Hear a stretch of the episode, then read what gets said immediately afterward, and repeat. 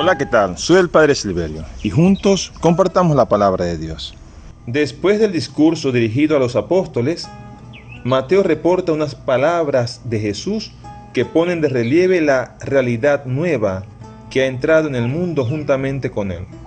Con Jesús, el mundo se abre a Dios con nuevos sentimientos y nuevas disposiciones. Los que aceptan esta realidad dan ocasión a un juicio a una ruptura en el mundo, en el seno de la propia familia y antes que nada en su propio corazón.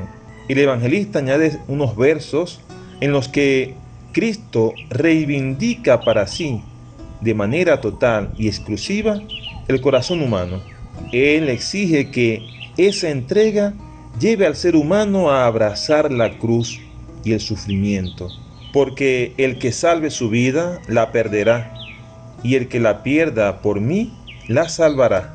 Al final, este pasaje presenta tres versículos que dan ánimo a los discípulos, recordándoles que no siempre serán hostilizados, serán también bien recibidos, más aún, cualquier acción que otros realicen a su favor recibirá una recompensa. Es que el seguimiento de Jesús hace al discípulo pobre y débil con la debilidad de quien no tiene en sí mismo el centro de la propia consistencia, sino que la recibe siempre del Señor.